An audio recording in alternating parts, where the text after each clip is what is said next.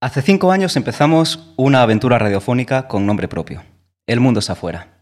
Aquí Jordi Calderón, quien nos habla. Una aventura que duró durante tres años. Empezamos como un podcast, llegamos a la Universidad Rey Juan Carlos y después a M21 Radio. En este viaje nos han acompañado muchos, muchos compañeros, muchas voces, más de 40, si no recuerdo mal.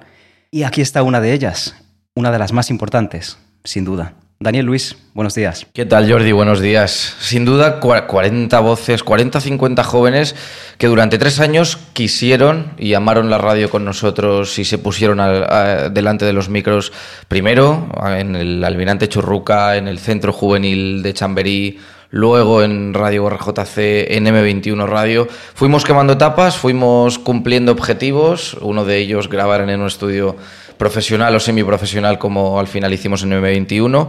También eh, emitir en FM, en el 88.6 de la ya inexistente eh, Radio Carmena, ¿no? Como la llamaban. y desde luego que fue una etapa preciosa a la que, de la que hoy nos queremos acordar con un, con un detalle eh, especial que yo creo que a los oyentes les va a gustar mucho. Un programa que dedicamos a los oyentes. Pues sí, vamos allá.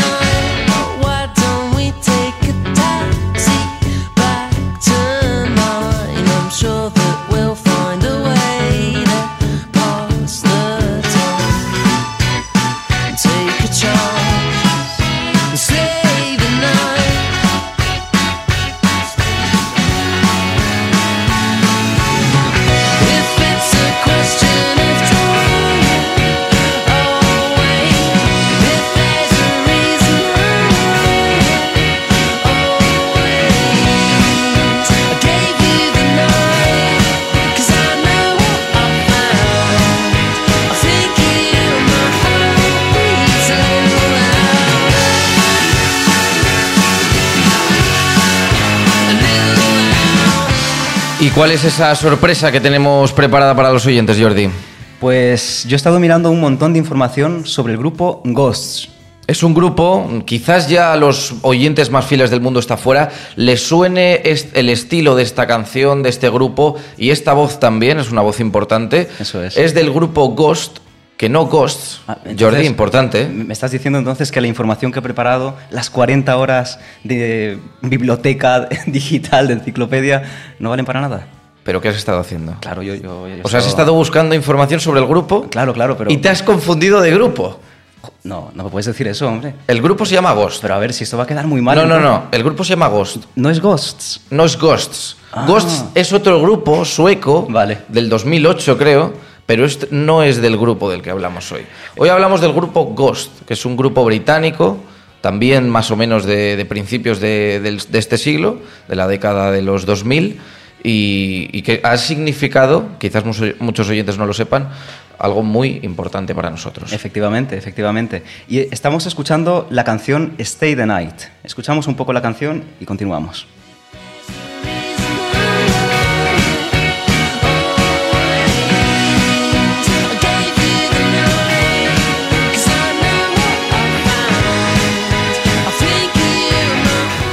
Tiene un estilo así muy indie pop, muy rollo británico este grupo. Eh, decías a ti que, te recordaba a King, ¿verdad? Al grupo. a mí me recuerda a Coldplay, ya lo he dicho, creo que alguna vez en Antena es uno de mis grupos favoritos. Puse algunas canciones de este grupo de Coldplay eh, en el programa y Ghost el, estilo es parecido, pero por lo que sea, o porque no tuvieron eh, la suerte, no se dieron las circunstancias, o simplemente porque ellos no quisieron, porque hay que decir que decidieron eh, separarse pronto, no tuvieron quizás tanto éxito como, como otros grupos británicos, ¿no? ¿Y qué te parece entonces si, no sé, si, llamamos al cantante, no sé? Hombre, teniendo en cuenta, Jordi, que íbamos a hablar del grupo y que te has confundido, quizás lo mejor para, para ¿eh? informarnos sobre este grupo, sobre su cantante, sea llamarle directamente a él, a Simon Pettigrew, que es el, el vocalista de- del grupo, uno de los fundadores, por supuesto, y que nos cuente él directamente. Entonces, habrá que ir a Singapur. ¿Te parece bien? ¿En Singapur está? En Singapur está. Vive en Singapur. Vive en Singapur. Es, es inglés, pero vive en Singapur. Exacto. Bueno, ahora nos contará. Pues donde, donde haya que irse, nos vamos. Vámonos a Singapur. A Singapur. Tour.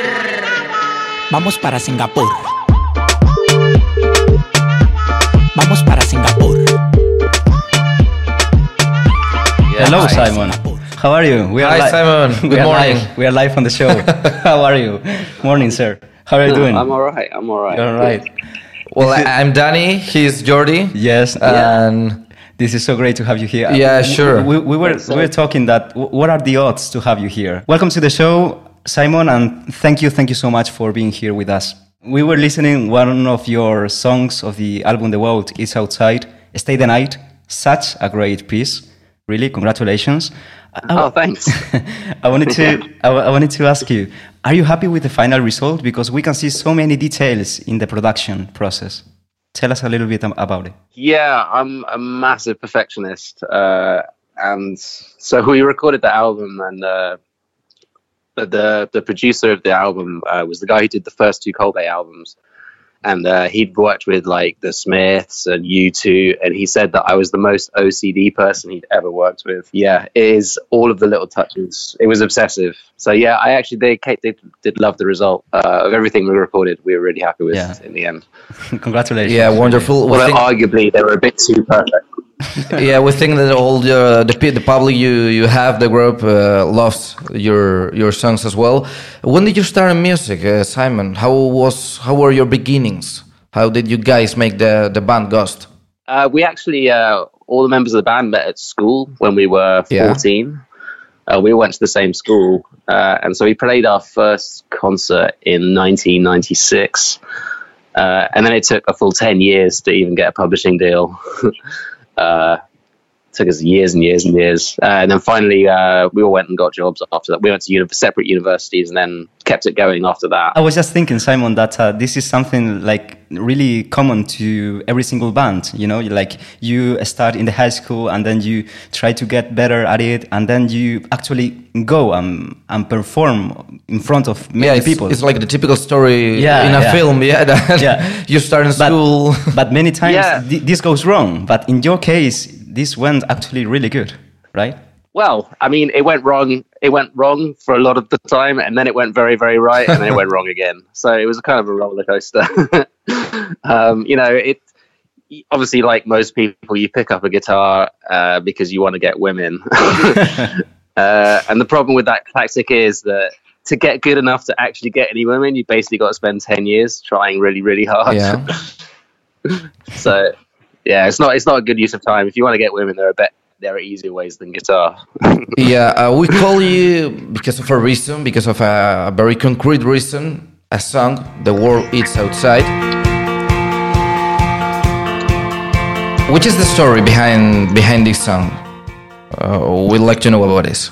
Well, here I'm going to let you into in a little secret here. Uh, when, when we wrote that song, we were very, very much attempting to ma- write a version of "Little Lies" by Fleetwood Mac. If I could turn the page. Very, very famous song from the 80s. Okay. Uh, obviously, a very big band. Uh, one of the biggest albums of the 1980s. Anyway, uh, so we took the drum beat from that and the same tempo, and we kind of had an idea to kind of have these counterpoint vocals and like the noise in the chorus is kind of in that song too. Yeah. I Uh, so literally, we just set set the drum beat running and had that in mind, and it just slowly happened, and the lyrics just came out of me. Tell me lies, tell me sweet little lies.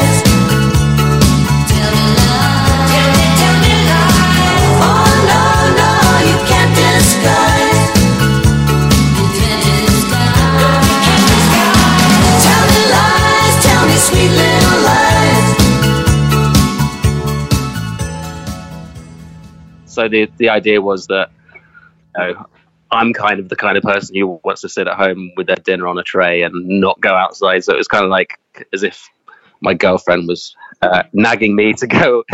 You think this is your highest single, "The World Is Outside"? Your your best song? It was uh, between that and Stay the Night. Stay uh, the what Night is as well. outside Okay. uh, was probably the most successful. Uh, it went to number one in Belgium, weirdly, Yeah. and it was in the top five in Mexico for some reason. it was very very Wow. random. I still get some money from it every now and then. right. But All right. yeah, It's quite hard to foster the, the mobility of people, like to get them out of their com- comfort zone in a way, right? Like, do you think this is a matter of mis- lack, of, lack of information, ambition, courage? Like, wh- what do you think it is? I mean, it was only ambition and courage that got me out of, you know, to actually try and be a rock star and then go like, because I'm very, I was a very shy child and I'm not, if you'd have asked anyone who knew me aged, you know, hmm. any before the age of like 15, whether I could be a singer in a band, no one would have believed you. Mm-hmm. Yeah. I think it is. It's courage, and people have a fear of failure, and sometimes you just got to go out and try it. And you cannot please everyone the whole time anyway. So you just got to do. I, I honestly believe you should just do what you think is. What if you believe something's good, then keep doing it. Sure. Don't worry what other people think. We can just say that we agree with you and thank you for your message to to all of us. Uh, we offer, we have already explained you to you and to our listeners too what this uh, song, "The World Is Outside," has meant to us. This has become a song we couldn't have lived with. Uh, it has become the main song of our of our uh, radio show. Are there any other of your songs, maybe Stay the Night, but it's one of the most important, as you have said, that have been used for other any other purposes, like uh, TV shows, radio shows, uh, commercials? So I know for a fact that The World Is Outside was also used on a German television show called Franz the Wedding Planner, which is about Oh, a gay nice. wedding planner helping helping couples make their way. I never saw the show, but that definitely had the same theme tune as you guys have now. Yeah. Yeah. Uh, I think that was it in terms of usage explicitly on TV. We've had a few songs used. I remember the FA Cup final, the football uh, in 2007, when the new Wembley Stadium was launched. They had one of our songs sort of sounding Oh, the cool. footage. it was pretty cool. That is so cool. Yeah. yeah, it pops up on British TV quite a lot and New Zealand TV quite a lot apparently as well. Yeah, I see. I Nice. see. And I'm sure in Belgium, it's in Belgium it's still played on the So you've become famous all over the world, reason all around the world. I mean, yeah, it got played everywhere. Like, Nice. it was at the time quite successful. You I mean, I still in- make, I still get some royalties. Have you day. played in the five continents? So uh, when we were signed, we mainly only played Europe, basically. Like we did, I've played in Spain. We played in Barcelona, Oh, nice. Madrid, and uh, yeah, yeah, we're all over Europe. But we'd never ever played in America uh, or South. It was a shame because South America, Mexico, Stay the Night and What Is Outside were both in the top five at the same time at one point. So we really wanted to go, uh, but it didn't work out. Uh, well, I moved to uh, Singapore about ten years ago, so I've played some concerts here, but that's just me with Yeah. guitar. We'll talk about it right now. You're living now in Singapore. You're, you'll tell us why. But you're from UK, a country where some of the best music bands in history have grown, like the Beatles, Rolling Stones, for example. Do you think it's it's easier to find success in a place in a country like like Great Britain, like UK? I mean, Great Britain's got a pretty good history musically, and I think the fact that so many people have, you know, found success before on an international scale kind of gives you that, uh, you know, gives you that hope that it can be done again. Like, Yeah. I mean, for example, living in Singapore, like, there's no Singapore artist or band that went global in the same way. Mhm. Yeah. So I I think there might be a little bit of reluctance for people to believe that it's possible to do. Whereas if you live in England, like you know, you see people just like you who are selling millions of albums, and you think, oh yeah, that's doable. well, actually, you made So it. I think yeah, Um, I mean, plus plus Yeah. you know, having English having English as your first language Yes. for music is Mhm. quite a benefit. Just because America, Yes. obviously, Sure. Yeah. So th- things went like this. Like the, the band split up in 2012, I believe. Correct me if I'm wrong. uh, something like that. Yeah. Wh- what happened? I mean, you were on the top, right? Like, what happened? Okay, so the full story is a pretty long story, but Okay. uh, So sum it up. in, in basically in an in a nutshell, uh, the record company owed us a lot of money to make the second album, Oh. and because the first album didn't sell a million records, which is what they were hoping for, uh, they didn't want to give us that money.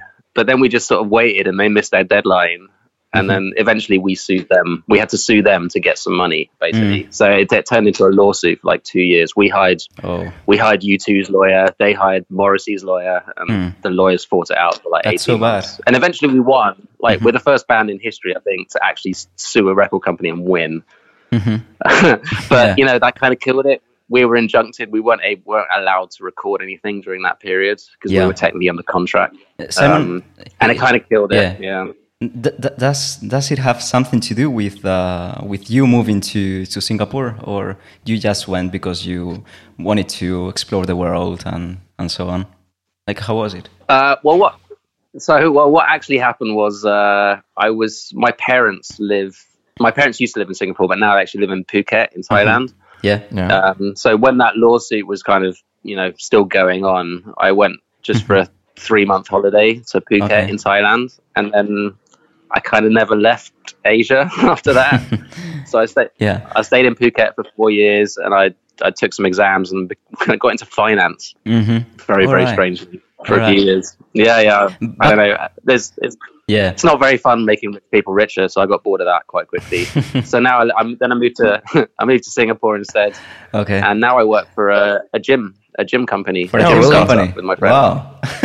like like so many I don't know like uh, changes in your life. I I, I think uh, actually. Uh, Yeah, i- yeah. In order to get this interview, we we talked to, to your brother. So greetings to him. Yeah, no, no. He's a big part of the reason I'm in Singapore because he Hmm. he was a television star in Singapore, Oh. and so when I moved to Phuket, I was coming over to Singapore to see him quite a lot.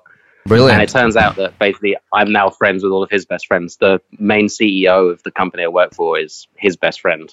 Okay. So that's how I kind of got sucked into the gym thing. hmm Um, we actually have one in Madrid. There's we have we're on five continents. Oh really? Yeah, there's one Okay. in uh, Madrid. So the question is, when are you coming here? right? Well, I mean, is it possible to get on a plane in this day and age? Yeah, yeah, yeah. I don't think it is, but well, in case you, you can, please let us know. I would.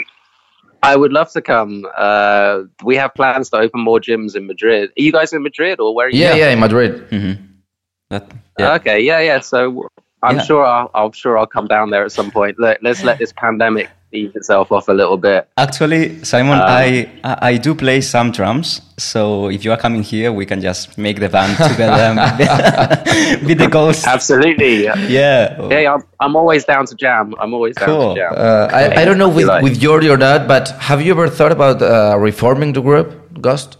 It's a bit difficult. Like if if we were a bit more famous and there was a bit more demand for Yeah. it, I'm sure I'm sure we would have done it. Uh, I'm actually doing I'm actually doing some music again now. I took some time. I didn't do music for like five years because it was kind of disappointing to have so close to ultimate success and it not work out properly in the end. Yeah. So I'm doing uh I'm making techno now with my friend. uh, I've played some concerts alone here. I mainly just go to open mic. Uh, you know, like anyone can show up, Yeah. and I just get up there and I start playing, and then they have to drag me off stage because I can go forever. 'cause I know so many songs. Yeah. yeah, no, I did write some songs after Ghost. There's some solo stuff. If you Mhm. Google Ghostwriter, Yeah. there's some stuff on YouTube Yeah. uh, and Bandcamp. You I are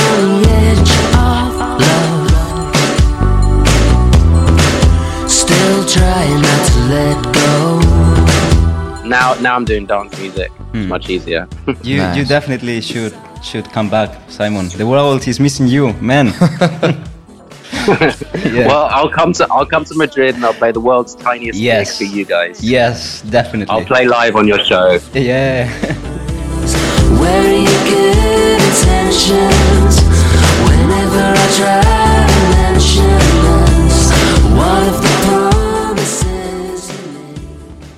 So as I mentioned, I'm working on this uh, dance music Yeah. project right now. It kind of got a little bit interrupted by the pandemic, um, but we have, we've got like five five really really strong songs. It's different style, obviously. It's more like Chemical Brothers, Underworld, techno. It's it's very cross genre, but dance music like Hot Chip as well. Like it's very hard for me to explain what it is, but it's good. I know it's good, and I hope to finish an album inside the next sort of six to nine months. And then look, one day, one day in the world will be allowed to play concerts in front of people again. So uh, Yeah, hopefully we, can, hope uh, so. Very, very good luck with that. that. Yeah, here in Spain, it's it's happening more or less the same. Of course, pandemic we we've talked about is uh, has affected the whole world, but how is affecting Singapore in particular? Tell us. Uh, the coronavirus. Yes. Uh, here has been they've they've done an amazing job here. Um, Oh, really? So if you look if you look at the if you look at the raw numbers, there's actually like there's been like sixty thousand cases ever, but um, they made a real mistake with uh, the foreign workers. Basically, there's all these foreign workers, and they live on these big estates, sort of outside of town, and seems like pretty much a third of them got coronavirus. So 99% of the people who got coronavirus are these poor foreign workers who live out in out in the sticks. We have between zero and three cases a day here in Nice. the sort of main city. Yeah, but very good yeah, figures. it's, it's basically back to our gym. Our gym is fully open. Like we have three Nice. gyms here, and they're full capacity. Yeah, yeah. It's no, life is basically normal here. Yeah. Um, Okay. Stay safe, Simon. Yeah. Stay safe. And music has to play an Yeah, I important role Yes. in this. I, I think it's. I, In this I think stuff. I'd have to work really hard. I think I'd have to work really hard to get coronavirus here. It's just Hmm. it's like everyone wear everyone wears masks. Like you Okay. have to wear a mask. You cannot. Okay. You get in real trouble. So because everyone's doing that, it's just not spreading. okay, Like take it's a miracle. It's a miracle. Simon, just w- one more thing before we we finish the interview. I mean, the mic of the world is outside. Radio program is yours. Is there any particular thing you'd like to share with the with the audience? Yeah. oh, you put me on the spot there. Yeah, we did it. no, so, so Well, I, I, I think I would I would just encourage people to take the ethos of both the song and the show and open your eyes and get off the couch and uh, go and try and do something good. yeah, this was Simon Pettigrew, the artist of the band Ghost. Gracias, Simon, and see you soon. Okay. Muchas gracias. See you. Bye bye. Thank you. We hope that you come to Spain and, and we can Thanks visit you and we can visit you in person. Take We care. can meet you in person. Take care, man. Bye bye. Okay, thanks a lot. Thank you, Simon. Bye.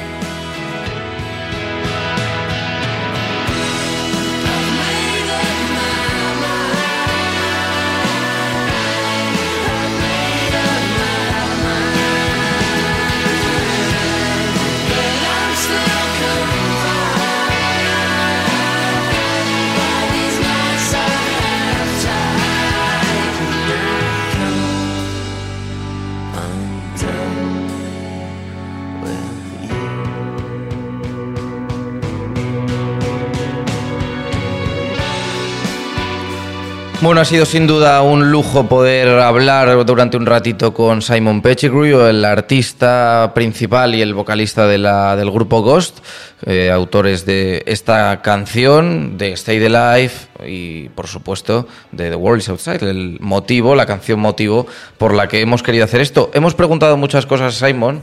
Tengo yo una pregunta para ti también, Jordi. ¿Cómo descubriste esta canción? ¿Cómo decidiste en su momento que esta iba a ser la banda sonora del programa del Mundo está fuera y por supuesto de nuestra vida también? Pues mira, si, si recuerdo mirando atrás en el tiempo y demás, ¿no? Pues creo que fue eh, que la descubrí en, en mi lista de canciones que yo tenía por aquel año, en, en 2015, y entonces la descubrí en el metro. O sea, ni sabía que existía esa canción, la estuve escuchando en bucle durante horas. Horas y horas. Y por aquel entonces eh, teníamos una reunión con el Departamento de Juventud del Ayuntamiento de Madrid. Sí. Y entonces fuimos allí y me preguntaron, Jordi, ¿cuál va a ser el nombre de- del programa? Y entonces, te puedes imaginar, yo llevaba escuchando esa canción en bucle, me gustaba tanto, transmitía tan buena energía y además el mensaje que tenía era tan bueno, se identificaba tanto con lo que queríamos hacer, que dije, la canción se llama El mundo está afuera. Qué bonito, desde luego. ¿Tenías algún nombre ya pensado o fue la canción la que te inspiró para crear el nombre del Mundo está fuera? Como te digo, realmente sí, fue, fue la canción. Fue la canción, pero también creo que fue una combinación de distintas cosas, ¿no? Eh, la situación personal de cada componente de- del grupo en aquel entonces, las ambiciones, mm, los estudios que estábamos llevando a cabo, ¿no? Todo aquello. Y desde luego que Claro. casaba mm, a la perfección con lo- uno de los grandes objetivos del programa, de invitar a nuestros oyentes a descubrir ese mundo que está afuera, a aprovechar las oportunidades laborales, de ocio, de todo tipo. Y, y realmente creo que resume muy, muy bien el objetivo y, y la esencia ¿no? de- del programa El Mundo está afuera y la nuestra también. Dame una frase, periodista, una frase que resuma qué ha significado estos tres años del mundo está afuera en tu vida. Crecimiento, descubrimiento. Me has dicho frases, estoy, dando palabras sueltas. Descubrimiento de, de muchísima gente a la que hemos podido entrevistar, compañeros, crecimiento a nivel profesional, por supuesto, pero también personal. eh, y la prueba de que cuando uno trabaja y cuando uno apuesta por algo y sabe lo que quiere, lo puede conseguir. Esto nos lo ha demostrado el mundo está afuera y es un impulso para seguir, para todo lo que venga. No puedo estar más de acuerdo contigo. Mil gracias a todos los oyentes por acompañarnos durante tanto tiempo. Estaremos aquí de vez en cuando, cuando surjan oportunidades de reunirnos con vosotros. Y nada, dejarnos en los comentarios qué pensáis de este, de Sí, este programa. realmente Claro, la idea claro. de hacer esto surgió porque estábamos un día aquí cenando Jordi y yo, escuchamos la canción y dijimos, "Eh, esto ha significado y sigue significando mucho para nosotros, así que queremos hacerle un pequeño homenaje. Este ha sido The World is Outside, Ghost, Simon Pettigrew y por supuesto todos los oyentes, muchas gracias por estar ahí hoy y siempre. Hasta siempre. Adiós.